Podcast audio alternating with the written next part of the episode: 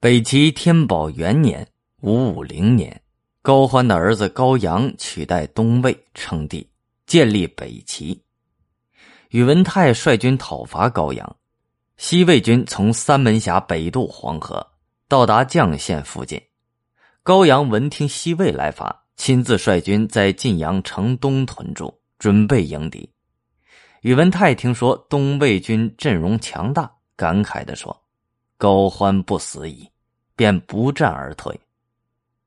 今天流淌于山峡交界的一段黄河，也曾是东西魏之间的界河。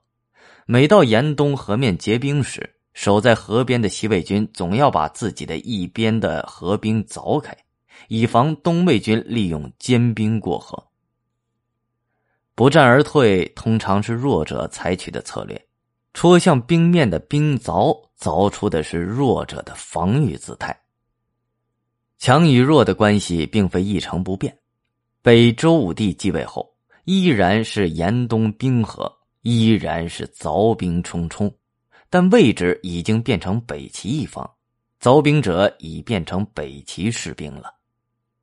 北周武帝不是神仙，北周也不可能因为他的继位便由弱转强。这样的变化要追溯到他的父亲宇文泰。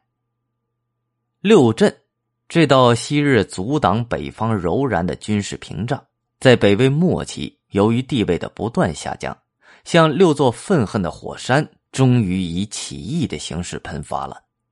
六镇鲜卑或被起义裹挟，或被朝廷征召，如溢出的岩浆一般，蔓延到河北、山东、关陇地区。出身武川镇的鲜卑人宇文泰，先参加了义军，后被朝廷收编，迁到晋阳，继而又被派到关中镇压那里的起义军。与宇文泰一起到关中的一大批鲜卑人都来自武川镇。当高欢势力崛起于洛阳时，宇文泰也已经成为关中武川鲜卑人的首领了。国力弱小的西魏。在初期不得不迎击强大东魏的一次次征讨，虽然没让东魏占到太多便宜，但自己也在慢慢的赔着老本。环境的恶劣、严峻的形势，对宇文泰来说，既是意志品格的砥砺，也是政治智慧的考验。宇文泰有足够的政治智慧去应付这一切吗？武定元年，西魏大同九年（五四三年）。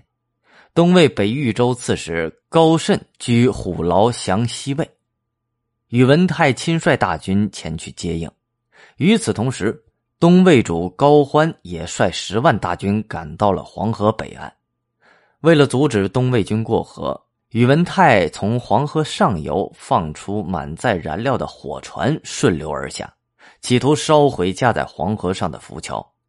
东魏军则事先准备好长铁锁链。待火船快到时，将其勾住，拉向岸边，使浮桥完好无损。东魏军顺利渡过黄河，在邙山脚下布阵。西魏军向邙山推进，两军在此进行大战。